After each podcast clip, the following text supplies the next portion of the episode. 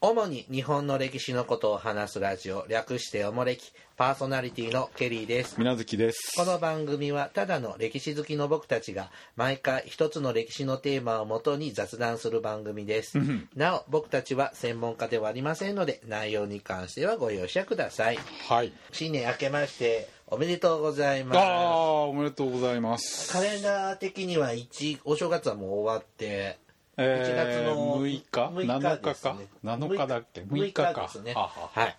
今夜からね新しい大河ドラマが始まりますあそうなんだ伊達天がえー始まりますあそうか、はいもうあそうか元旦はないんだ元旦だって今年1月1日が火曜日だもんああそうか今日は6日ですよ31が月曜かそうですあねそうか30日が休みねはい、、どうでしたお正月はいやー楽しかったねお今年はねあったかかったですねあ本当に、いや寒いって噂だよあそうです、うんなんか住んでた行ったとこが違うのかしらな あね、まあお正月もそうなんですけど、まあ、年末ねああの頑張って大掃除したんですよ、あお家を、うん、おで家を、うん、で普段ちょっと触らないようなとこも調子に乗って、ほうあのーちょっといじくっていらないものは捨ててってしてたらですねほあのまあいろんなこう昔の学生時代の書いてたノートと かなんかそんなんも出てきうて思い出がうん、その辺は全部捨てましたけ捨どてちゃったんだ、うん、あの残してるのももちろんあるんですけどで、出てきたのがね皆さんこれ何ケリーさんの持ってたサイン芸能人のサインのあなんか色紙が封筒が投影じゃんそうそう東映の封筒あれかあのなんだ男たちののね山と絡みのでもらったのが出てきてうんこれ中村獅童さんのサイン、ああ指導だね本当だね、同じく中村中村指導2万あるじゃんで10枚ぐらい10枚ぐらいもらったんですよほで水月さんにも昔1個あげたでしょう俺中村指導もらったかあなげたよだってもう2枚しかないんだからえなんかえ寄せ書きみたいなんじゃなかったっけもらったやつってそんなのそんななかよったっけそんな豪勢なのはあげませんよいやえーそうじゃなかったっけなんかなんかでも本当で中台達也が入る予定だった場所がなんか変あなー空いてたみたいなやつじゃなかったっけそうなのかなこれ中台達也だと思うよ中台達也ですそうやねこれはっぽいねうんであでこっちも中台あ達あ也本で当だねこあのーこっちの中台達也はなんかこ言葉入れてくれてるの果実草こっちはなんか入れようとしてなんか言あ葉が浮かばなくこれかあこんなて感じかそれあげたあかなななんか変な空白があるやつうだねんバランス取らんのでそうそうそあと1枚ねここれなんだろう水戸黄水戸門黄門って書いてあるね安藤あ思い出しなんたとかろこれこれは男たちの大和じゃないわう水戸黄門って書いてあるもんあのほら風車の焼き地の人あああ安藤さんれ安藤さん知らない風車の弥七ってどの時の弥七今違うんじゃなかあった高っけあれ高橋なんとかとかさ高橋じゃないこれうんなんかね福祉系の講演会の時来てもらったんだ高じゃねえだろ安いって読むよねう安富士だと思うけどなえー、誰これもやっぱ2005年14年前ですか八兵衛って書いてあるよ、うっかり八兵衛か、うん、で誰あの人 じゃんうっかり八兵衛の人八か兵衛って書いてあるからちょっと、うんちょっと待ってください調べまうっすかり八兵衛の人はなんだっうけっかり八八兵衛さんはずっと変わってないよね、そうなんですかうん、高橋源太郎あ高え高橋かこれあこれローだよねローやねだから読めちゃダメなんだよねあーサインってね源太郎ああまあそうかなんかオフの時は違う人物名前を使うのかなあーでも水戸黄門って書いてあるね、はいはいはい77歳ですって八兵衛さんそうですな、あー随分ご高齢で、へはい、え、他にもあるはずなんだけどなどっかにまいいでしょ中台達也もらったっけ開けてないと思うけ中ど台な達也ちょうだいよ5万円で売ってあげるいらねえし いらねえしって中台先生失礼ですけどでももう大貴重じゃないです中谷さんも えーかなりご高齢ですよねまだあのあれですかお元気でいじらっしゃゃなるいんですかお亡くなりにはなってないあまだいいご存命ですよ、はい現時点あでこの放そうです送日時点であはははははねなんか東映株式会社映画企画制作部って東京03みたいな方だって韓国、うん男たちの山とかもう十何年昔の作品なんですねまあそうでしょうな10年かまあそんなも んかねえ早いね僕もあの頃はもうちょっと元気で働いてましたよあ今元気でもないし働いてもいないのあんまり働いてないあんたはダメだよなうんあの貧貧乏貧乏ひまわりですひまわりや、はいじゃあいいじゃないですかよくないそうかな暇ないよりいいじゃないですか何かやるだけなんだからそうですね、んさあえー、っと毎回に新年一発目はお金にまつわる銭の話ですな、はうん去年はお金と動物の話なんかえーお札に採用された動物やったっけ、はあっていうようなのやってたんですが、えー今年はですね、ほえー勘定奉行うおう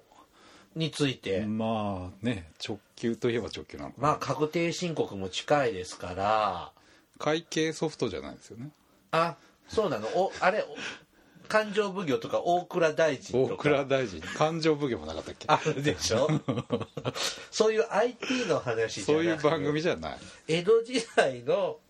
本当の勘定奉行勘定奉行っへて何、あ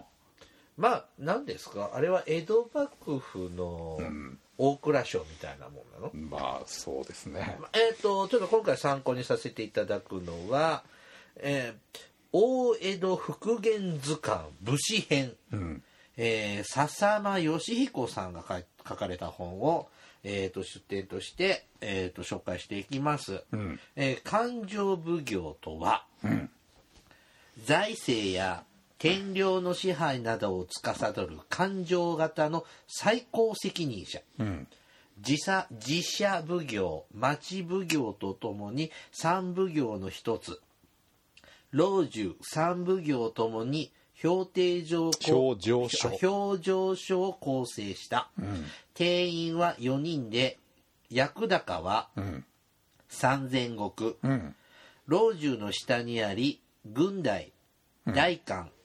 蔵奉行などを支配、うん1698年以降はうち一人が大目付とともに道中奉行を兼務する、ん吉宗の時代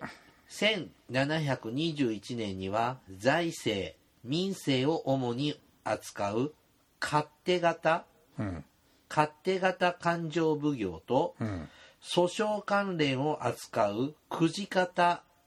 うん勘定奉行とに分かれたうんえー勝手型とくじ型の職務は全く別のものであるうんということですね。うんあ勘定奉行っていううん部署じゃないんだ。そのだから役名ですね事務社長みたいなもんですね、この勘定奉行っていう役職なんだよねそうそうそうあそう経いう理こと部ね長みたいなもんですねあーまあ現代に当てたら財務大臣。まだ決定的に違うのはその民政があるってことね天領の支配をするっていうことおー天領って江戸幕府江戸幕府の地直轄領にはもちろん何百万人という人が住んでるじゃないですか、うんうん彼らの犯罪を取り締まったりとかそのいろんなお裁判とかあるじゃんーうん離婚だなんとかだっていうじゃあまあ天天領も支配もなんでそうそうそお金と天領支配分ければいいのだとだわ分けたって書いてあるじゃん後でね、うん後で分けたのかあだ吉宗以降がそうそうそう分けちゃうむちゃくちゃ忙しいんですよこれもまただって天領ってさ、うんその辺に1個とか2個じゃないわけじゃんだって日本の4分の1ぐらいあるわけですよあー20%ぐらい20まあ旗本量があるからそこまでないけど2割か3割ありますから当時の、まあ、北海道はほとんどまあのまあ地まあそうのですよね本州九州四国であーそうするとギュッて集めたら四国ぐらいになるのそんなことはないでもバラッバラにあるわけでしょでも例えば飛騨なんか一国全部天領だしあそうなんだ沖ノ島沖なんかも一国天領でしょ沖ノ島ってあの島根の沖島ノ根の沖ね、ううんんでそんな大きいとこもあるしそれは本当にね何万石ぐらいのちっちゃいとこもあるけどそれバラバラのに日て本のね端から端までいろんなとこにある点けど在してるのをん4人で、まあその現場はそのもちろん大官とか軍隊が支配してて悪大官とかいるわけでしょ、ライフ大官あんまりいないけどね、うんでも本当に大官なんかそれこそ裁判ってほとんど全く権限ないんですよあそうなの捕まえてもう基本的には勘定奉行にお伺い立ててうんどうしますしますかみたいな感じでで勘定奉行が決済して全部やるんで大官は本当にけ現場の警察官みたいな警察署長ぐらいのレベルなんであでいちご屋と組むんだねだからできないんですよそんなん大官なんかそっちも悪いよなできへんってそんな大きな権限ないしあーそうなんです、じゃあ本当に悪大官でもだから勘定奉行がこんだけ多忙だから、黄門様が見てまら回るわけかあれは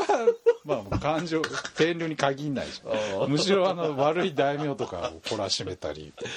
あの代官もほら必ずしも天領じゃないでしょおー藩のその出先の代官とかでしょあなんと島津藩が薩摩藩の中のその勝手に一部集落を支配してるそういう大代官官もいるのうんあじゃあこいもう江戸幕府の大直営のこれはまあごめんちょ天領の話ね直轄領の話なんでえーだってお金だって大変なわけじゃん、大変ですよあのなんだなんだっけなんだっけほら何綱吉さんの意向はどんどん財政なんでそうそうそう大変ってね工面してねで吉宗の時ね吉宗の頃から本当にまさに財政改革っていうのが一つの目玉じゃないですか、うんだからそんな忙しくて裁判も財政もしなきゃいけないんじゃ結局そんな財政改革なんかやってる暇がないんで分けちゃおうっていう話です勘定奉行は裁判もやってた今言った天領のね天天領領のの中やってのたいろんな揉め事とか犯罪とかもやんなきゃいけないわけよ大岡越前は勘あれは江戸勘定の町奉行じあれは町町民向けの裁判でしゃんょあれは江戸の町の中でしあょーえじゃあ何これ裁判さ勘定奉行が裁判するとなるとさ、ん何その飛騨であったら飛騨の人は江戸に登るわけ下るわけいやまあ書類でしょうね多分おーまあまあよっぽど大きなものは別でしょうけどえー大変なんだね、で給料3000石で役高だから、まあ、その仕ああ事自分のもともとの家禄がもらえるじゃんうんでそれにプラスそのああ在任手中当がの手当みたいなもんでしょたった3000石なのまあたったってあでもさそうするとさ前も老中の時にも話したけど勘定奉行も自分の事業国は、地か国はないちちなんだ地業地まあ、地うんは自分で管理しないとダメなんでしょ、そうそうそうで天領のこととんお金のことそれはまあ自分の話うんそれは家計の話なんで、まあ、その嫁さんが今やってるようなことをまあ普通はその家老とあかあそういうなんていうの家のね人がやってで自分はさ勘定部があくまで公の立場じゃないですか大変ですねそうですよだからまともにやったらこれも死にますよ大体あ勘定奉行の配下には軍隊うん飛騨美濃西国関東、うん、これ4つに分けるのまあ、軍隊はこう比較的こうまとまった天領を支配するんで4つですねなんなんでこれ飛騨と美濃って岐阜県のことじゃないうん飛騨はさっきも言った一国全部天領だからまあ大きいじゃん美濃は美濃もまあこう中部ってほらもともとね徳川家の出身地なそうんでですね結構天領多いんですよああ、あじゃあ、まあ、今の岐阜県は集中してたんだ岐阜からまあこの中部一帯は比較的まとまってるんでそこはまあ一応軍隊が支配するで西国と西国ほら北にあるでしょ、うんうん、ああの九州のねあ大分のねうん北が西国軍隊ですねで関東、関東は江戸ですね、うんで4つうん、あと各地の大官でそれ以外のちいちゃい天領はあっちゃこっちゃにポツポツポツってあるからそこにまあ大官が金金奉行金奉行、うん蔵奉行うん林奉行うん港奉行うん金座うん銀座うん関東取締出役出役など、ってのが勘定奉行の配下で働いてたんだ、うんまあ金奉行って何これはだからまあ幕府のその蔵に入ってるそのなんていうのお金直接のその水筒係みたいなそうそう金庫番に近いかな、うん蔵はなんか蔵だまねあ、蔵も米とかそのね幕府の財産のお金以外の、林まあ、それも多分まあ山幕府の持ってる山の山林の管理でしょうね僕港ってこれ今さっき読んだから港じゃないですよ漆漆ですね漆ですか、ああ漆も何幕府が管理するの漆も多分そのいろんな江戸城の不審に使ったりとか、うんもう必要ですよそねのそういうねうちも経金沢経で費ってなんて言ったんだっけそういうね消耗品の一つみたいな感じじゃないあーあの会社のそのコピーの紙みたいな備品管理ですそうねいう一環でしょうね多分金沢で買ったねほあの漆塗りの木のスプーンうは最近ハゲてきてあ開けてきたうんちょっと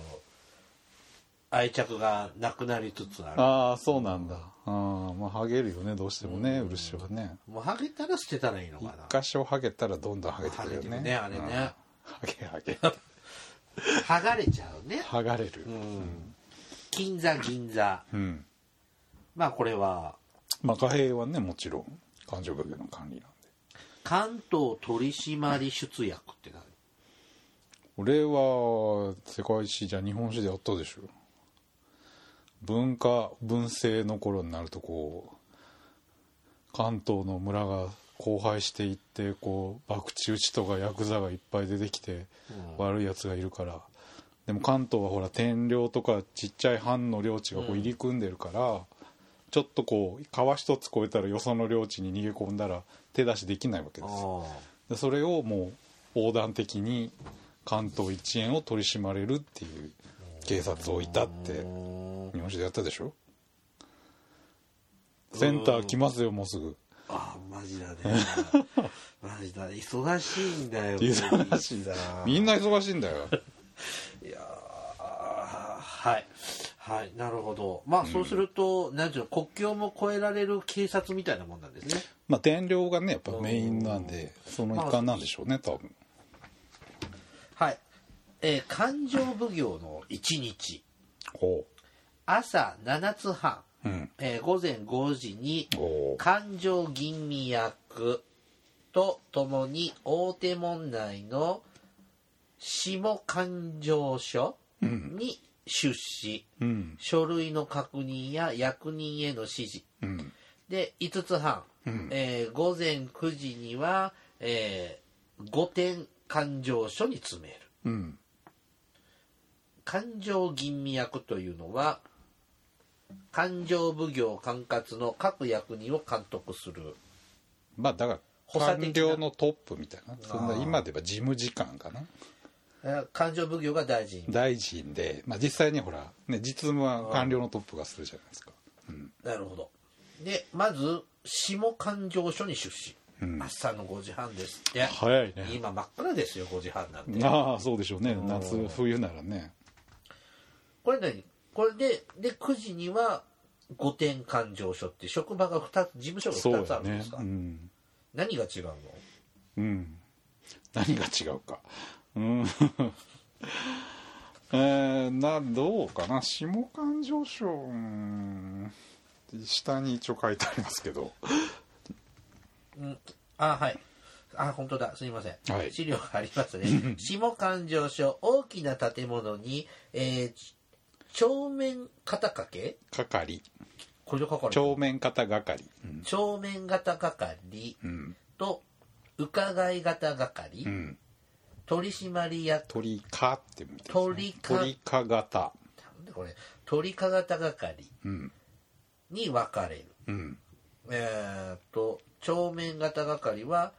各役所や軍隊大官から提出される帳簿を検査しうん勘定奉行の過半を受けた上でうん決裁書類を作成するうんチェック係監査係監査役みたいまあそうやね、うん、下から上がってくるいろんな書類のチェック係うんなえ伺い型係、運上金うん名家金妙か明賀金うん山林管理など雑務の監督うん経理処理を担当うんここは水筒係みたいなまあ、年貢以外のまあその雑収入の管理係って感じかな、あーうん、運上金って、これはまあ主に商人がその売り営業税みたいなやつですあーね法人税みたい運上名がってやつね、うんなあ明賀っていうのもそうなの、うん、まあ細かく言うと運上はまあその売り上げた何パーみたいな感あじで名がはまあそのいろんな特権とかその許可をもらったお礼でいくらみたいな感じあーはい鳥か型うんは天領における微徴税など経済面の事務を担当うんまあ年貢の方でしょうね多分ああこれこれを朝夜明け前からで下勘定所は本当にオフィスって感じかな大オフィスでブワーってこう机が並んでていろんな官担当者がブワーって座ってて、うんはまあ、パソコンの代わりにまあ人間の頭数でこなすみたいあなそうですよね昔ですからね、はいで御殿御殿勘定所は御殿詰めと,、えー、と勝手型係うんに分かれる2つですかうん御殿詰めは各役所からの諸経費などの書類の決済、うん米相場や文言帳のまあ検査、無限っていうの無ね限帳なんですか、うんうん無限帳って無限帳は多分その旗本とか御家人のそのお給料いくらとかっていう、うんああ給料関係まあ、侍の身分とかそういう地位を表すのが武芸って言いますねあそう、この分かれる、文芸って書いてうんほうで勝手型係は金座銀座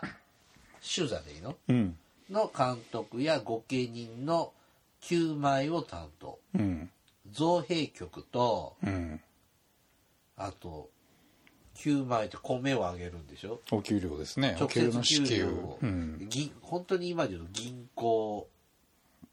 じゃあまあ会社のだから経理係でしょ、うんあーこうやってでこっちで午後はあ違う違う違う違う違う違う、朝9時からするんですねでまず最初にそのオフィスに顔出してうん「みんな頑張れよ」っつってでそこからちょっとまあなんていうの社長室みたいなところに引っ込んでちょっとその秘書的な大きなうんまとめをする今言った五点詰めっていう人と勝手係っていう人とまあ3人ぐらいでちょっとこうこれどうなんみたいな感じで職えー務こんなんシャチ肌でポンポンポンポンポンって反抗しゃいいだけじゃないのいやまあそれある程度そうだけど一応だから会社に出社した順番としてはいきなり社長室に入るんじゃなくてあー優しいねそうそういい社長ですよ一応応こうやって現場にある程度指示出してでそこから社長室に入っとうちの会社なんかここ1か月ぐらい社長の顔見ない て そうですうねん僕もあこの前忘年会でちょっと喋ったかなあ本当あうちは一緒に社長とライブに行ったライブに行った ライブに来るの社長とうんへえライブに行きましたよあ竹原ピストルああすごいナウイでしょナウイヤングだね僕はちょっとヤングじゃないのかあの 人ヤングじゃだいぶ落としてそうきてだよびねっくりしましたねそこの若いのって言ってますもんねうん最近聞くようになったからあそう20代30前後なのかなと思やったらたら出ますね最近あの方よく聞くねねでだから前は本当にど田舎にもうん回ってきてたのに、急に売れちゃったからあもうあ武道館とかさ大きなとこでやってはるんだ、うんああ大そきいりゃとそこう行でっしちょゃってういいじゃないですかで僕は小さいとこ行ったんですけどね、うーん26年ぶりぐらいかなそこのライブ会場行ったのはだそこにそこねああうんそうなんだで竹原ピストルの歌は一つも僕知らないのでああそうなんだ、うんでも行くんだ誘われたかあら、の社長さんが好きなのへうんえ社長の車乗ると車の中竹原ピストル祭りで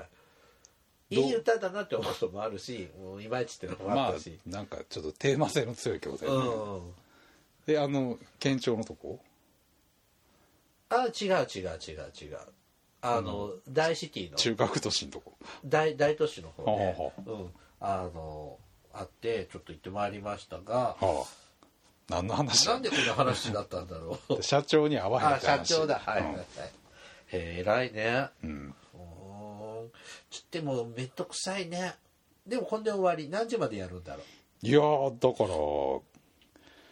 9時やね5時に出社してで9時から社長室入ってまあ片付くまでじゃないええブラックブラックですよ、じゃあみんなやりたがらないんじゃないのうん、だから死ぬんですよああ基本的に幕府の重要ポスター真面目にやったら死んじゃうんですよそうか老中もそんなこと言ってたよね、嫌だねじゃあ将軍様もっと働きゃいいね お将軍はしないのーはいで有名な勘定奉行この江戸幕府260年のああ誰ですかねあ中のまずは荻原重秀あ綱吉の時のねおー綱吉の時代の江戸幕府の旗本、うんえー勘定奉行を務め管理通貨制度に通ずる、えーと経済観を有し元禄時代に貨幣改鋳を行ったことで有名です、うんえー通称は彦次郎、ん五左衛門、五左衛門えー、と金官位は十十五位下下近江の神だったそうですがうんえこれってあの元禄時代に金の元禄の貨幣改鋳ってやつですな悪く質を悪くしちゃうそやうつでしょそうそうそうそう小判に銀混ぜて数増やして差額で儲けようっていうあーインフレ起こ起こっちゃうじゃあバブルですよあーダメなやつじゃんうーんでもほら元禄時代ってだからバブルだからバブル町民がやっぱお金持ちになって俺元禄文化なんてな、うんね、井原西閣とかやっぱり町民の文化なんで、はいやっはぱり町民がまあ対等してくれる一つのまあね庶民にとっていいかっていうのは別だけど、い、うんそれは結果論良かったのよかったそれはある人には良かったんじゃあーなまいあ、うんおお互い庶民にとってはねインフレなんて貨幣のねお給料の価値が下がっていくんだからろくなもんじゃないけど今もね値上げに次ぐ値上げでねいやもうひでえよねコーラも値上がるってよ缶ジュース瓶瓶っていうかあれあそうなんや二十数年ぶりの値上げって言ってますよその消費税でアップじゃなくてああそうなんうん、 100今なんだっけ缶ってえ どれが正しい値130段わだかかん分なかいよんないねね。ペットボトル160円だっけ今自動販売機のペット500 500のペだットは160円とですよ60だよね定価はねスキー場とかだと200円ぐらいあ山の上とかああスーパーだったら80円で売ってるよね80円ぐらいだね100円だと高かった100円切れるよねうんでそれがちょっと上がる17080円なんのなるんじゃないんですかマジかよコカ・コーラが好きなのペプシはダメなの、んコカ・コーラがいいコのカ・コーラの方が美味しくないやっぱりコーラとしてはうんコカ・コーラの方が美味しいねなんか違うよねあでもねあのースーパーで売っとる、うんよくわかんないメーカーのコーラああまあいろいろあるねあれ安い割に美味しいなっていうのがあった 名前は忘れた安いのい1.5リットルでいやいああののー自社ブランドみたいなそんな感じトップバリューみたいな感じへああんなんじゃないけどえななんかあってねとでも人工甘味料があるんで低カロリーコーラなんですけどあその割に美味しいなと、うん、あったよでもやっぱり赤いコーラが美味しいかなあ黒はダメ いやだからでも赤はちょっと砂糖やばすぎるんでうん黒にしてますけど やっぱちょっと今何か感じ始めたんですねそうそうそうそうそう爽やかセーフティーね はいバカかはいえっ、ともう一人遠山影本金さんあ遠山の金さんって勘定奉行なの歴にまあやってから町奉行になりますけどあね、うん、あえっ、と旗本で天保年間に江戸北町奉行所、うん、大目付後に南町奉行を務めた人物です、うん、えーその前には勘定奉行も務めます、ああそうなんだえー通称はお父さんとあ幼名は新之進うんあ違う違う違う違う通の進通の進、で通称はお父さんと同じ金四郎、金四郎えー、十五位で左衛門の少尉少女少女でしたってことですが、金さんって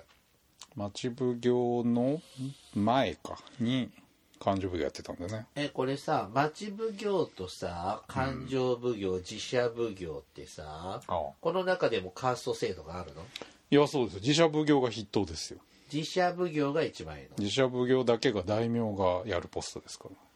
で町町奉行と勘定奉行じゃん、町奉行が2番目二番目お金扱うのは一番下えー、なんだよ大事じゃんうんでも昔はねやっぱり金扱うって卑しいっていう基本的な価値観があるんであーでもここがちゃんと動かなかったら経済回らまなあ、くそうてだダメねだだかよらね今はほら内閣だとね財務大臣が一応大臣のトップって財言われる務けど大臣ブイブイ言わしてますもんね麻生さうんん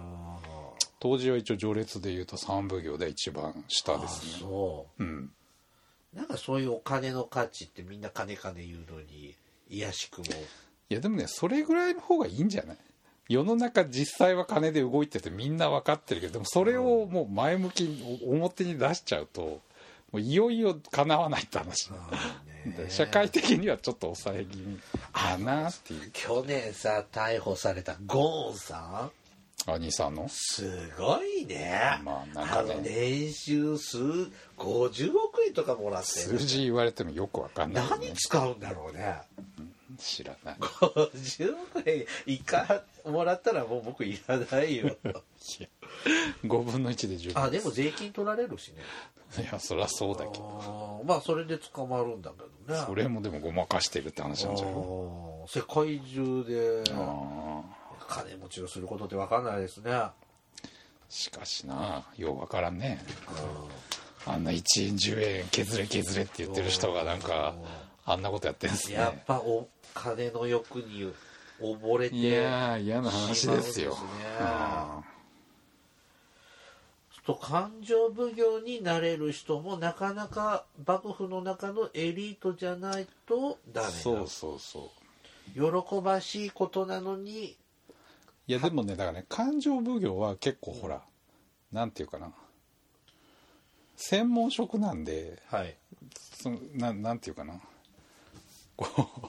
出世の糸口はつかみやすいんですよ頑張ったらみたいあなあ実,、まあ、実績そうそうそうが実績積むそう実績がないとか身分がない人が、こう一つの手柄立てられるのは結構やっぱり金勘定とかってやっぱりなる結ほど構上手い人と下手な人ってあるじゃないですか、はいはい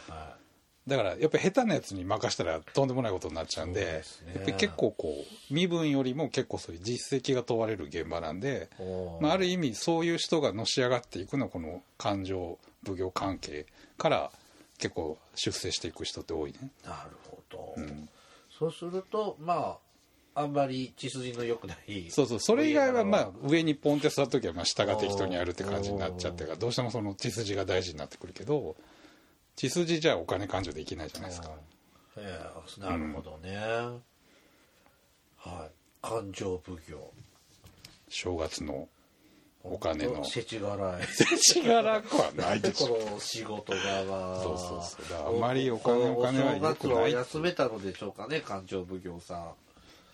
かんまあお正月はまあ行事がありますからね江戸城いろんなは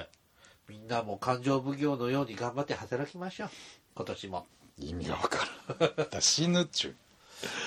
それぐらいしないとお金持 過ちになれない労死はダメです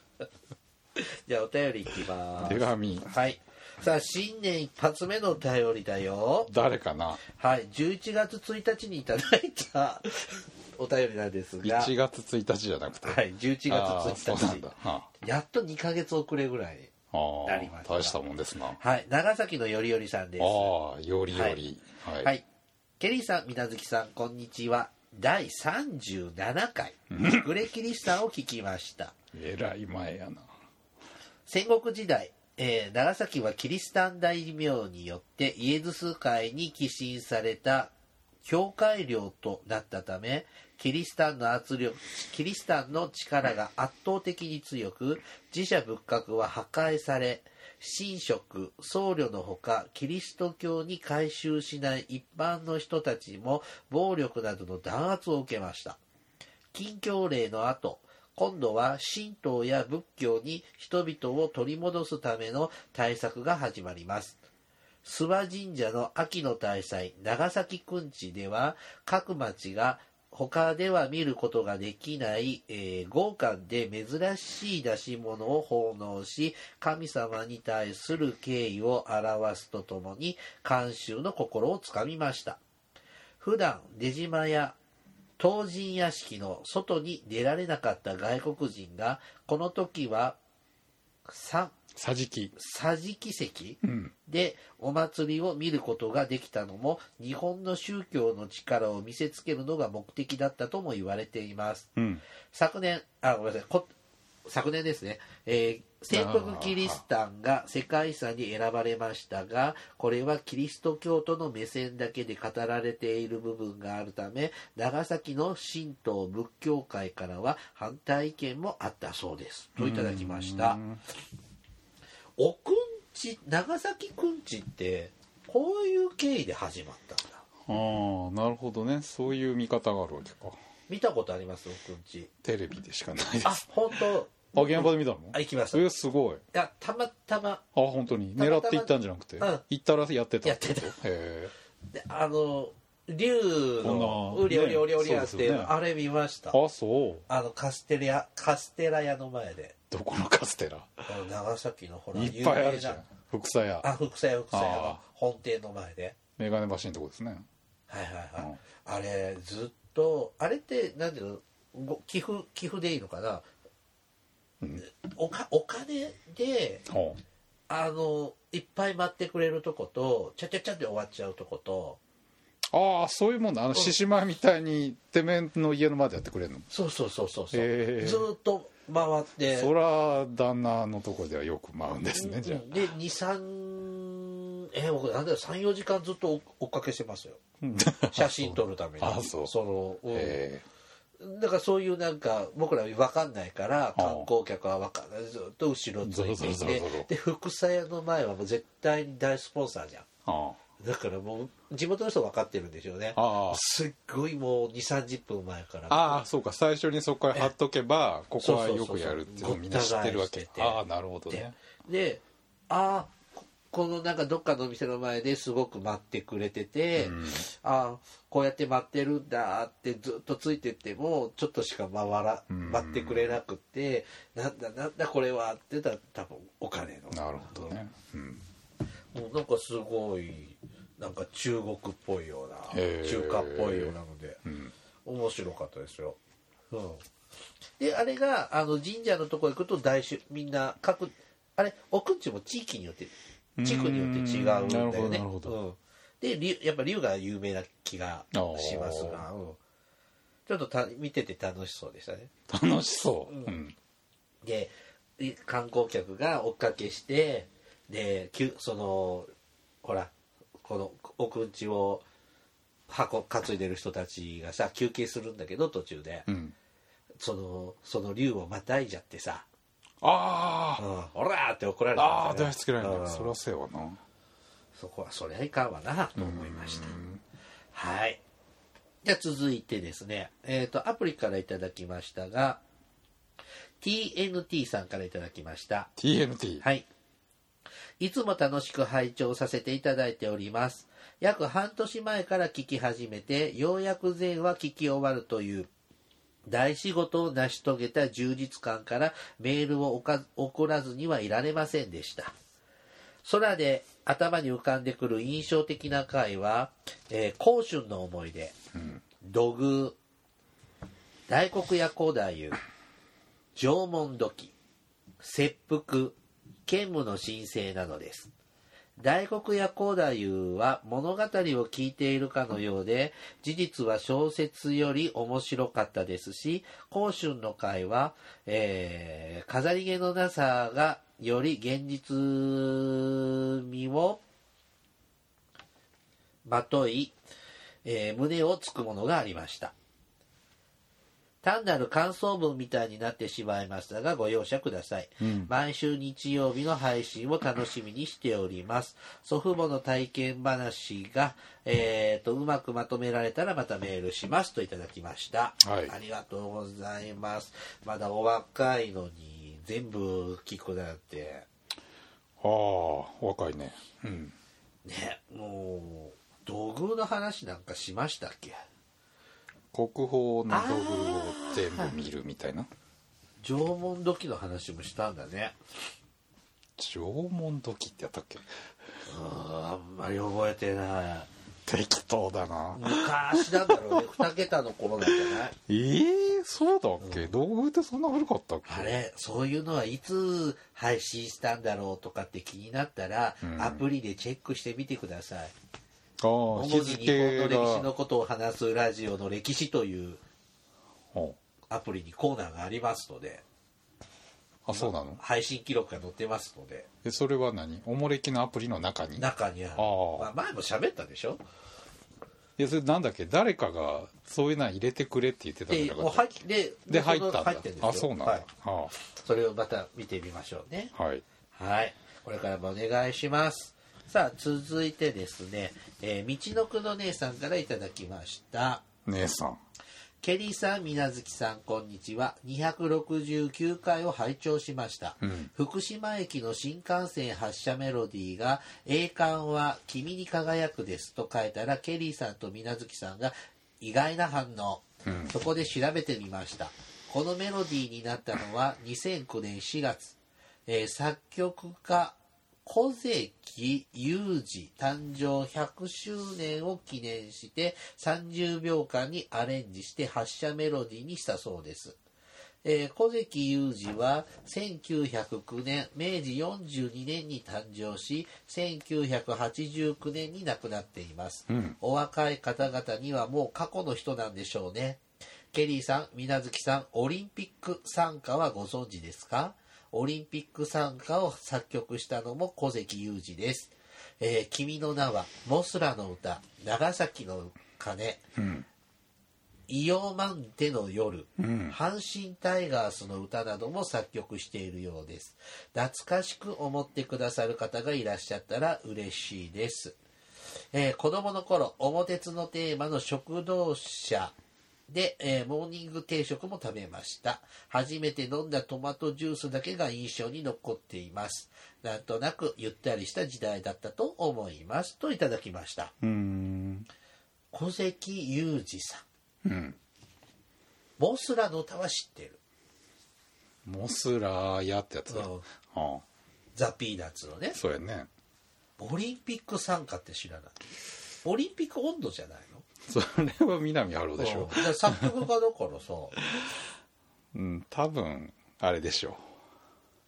うなんとなくええ君の名はって全然同全然じ全そ然うじゃ全ね 然それはなんとかなんとかでしょうん君の名は丸ですう、ねあのうんラジオドラマのテーマ曲でしょ多分すき家橋のうん「忘却とは忘れ去ることなり」ってういんうやつですか、阪神タイガースっていうのは六甲おろしってことああまあ野球ネタはダメだ からうちはそんなことないよいやーでも六甲あれあ六甲おろしって六甲おろしって歌じゃないのじゃないのわかんない阪神タイガースってやつじゃないのちょっと違うけどはいそこ そこだってハローあでも六甲おろしだねあれね、う六ん甲そうそうそうあ最後じゃあそうがだそうですねうんちょっとあはいイオマンテの歌って夜ってあれあの三輪明宏さんの歌うんそれ良いと負けの歌じゃない 適当なことを言うな俺ら四が万手ってなんか私はアイヌのあれのあーお祭りのそうななんですんかかうんこれも聞いたことはありまモすスラの歌しか分からなかったモスラの歌は長崎の鐘もほらあの映画のテーマでしょあのあの映画なんだっけあのほら原爆の話そうそうそうそうあちょっと分かんない、はあ若いって辛いですねそうねすいませんはいじゃあ今日はここまでです終わりはい。おもれきではリスナーの皆様からのお便りを募集しています。あの時代に行ってみたい。あの人に会いたい。えーおすすめの歴史漫画や歴史小説、大河ドラマなど歴史ドラマや映画の思い出や感想、戦争の体験談、他にもいろいろとお便りテーマがあります。詳細はおもれきのブログをご覧ください。えー番組へのお便りは E メールまたは Twitter のダイレクトメールでお送りください。えーメールアドレスなんですけれども、はいえーっと、今ね、メールアットマークおもれき .com うんなんですが、これですね、2019年3月31日をもってこのメールアドレス廃止します。うんで、前のおもれき2013アットマーク gmail.com。うん元に服すはい。あの、それも今でも送れるんですけど、それになります。はいはい。えっ、と、メールアットマークおもれき .com は、えっ、と、3月31日までしか使えませんので、はお間違えのないようにお願いいたします。うんはい。それでいいうん大丈夫ちょっとね、こちら側のパソコンネット環境の都合です都合で、ちょっと使えなくなっちゃったので、ちょっとこの告知はしばらくちょっと言いと言うようにしますね。はい。あとですね、えっ、と、ツイッターの方ではひらがなでおもれきと検索してください。うんはい。あと、おもれきのアプリがアップストアで配信、無料配信されています。うんこれねこのお便り読んだ時にねアップストアアップールストアじゃな前ねくアップストアだよっアップルじゃないてよって言ったその後にアップルストアで配信してますあー自分そうながんだうん言ってましたね、はいアップストアですね世の中の人も認知してないんじゃないのまあね今うんまあいいかアンドロイドの方が多いですからねあそうなんですか見たよあそう割合的にはねはいえーアップストアで配信されているアプリの方では過去回から最新回まで聞くことができますまた YouTube また YouTube では過去の回をちょっとずつ配信していますうんちょっとアプリの方でねちょっとお正月にちょっと今調整中なんですけど配信できてたらちょっと特別企画オリジナルおそんな音声をのちょっとアップそんな大事なことをなんか微妙な言い方でいいんです かちょっといろいろ時間の都合が時計の都合がカレンダーの都合がありましへてえはいちょっと今から準備するんでえーはい何かしらちょっとねはい、あの企画をちょっとアプリ限定の企画をすごいしてちょっと付加価値を上げたいですはい。あとですね、おもれきグッズですね。えーこれは特設サイト、おもれき .com をチェックしてください。また、愛知県名古屋市のなんであの時カフェでも、おもれきグッズを販売していますので、こちらもご利用ください。うんじゃあ、皆月さん、今年も頑張っていきましょうね。いやー1年よろしくお願いしますはい。では、また、ポッドキャストでお会いしましょう。さようなら。さようなら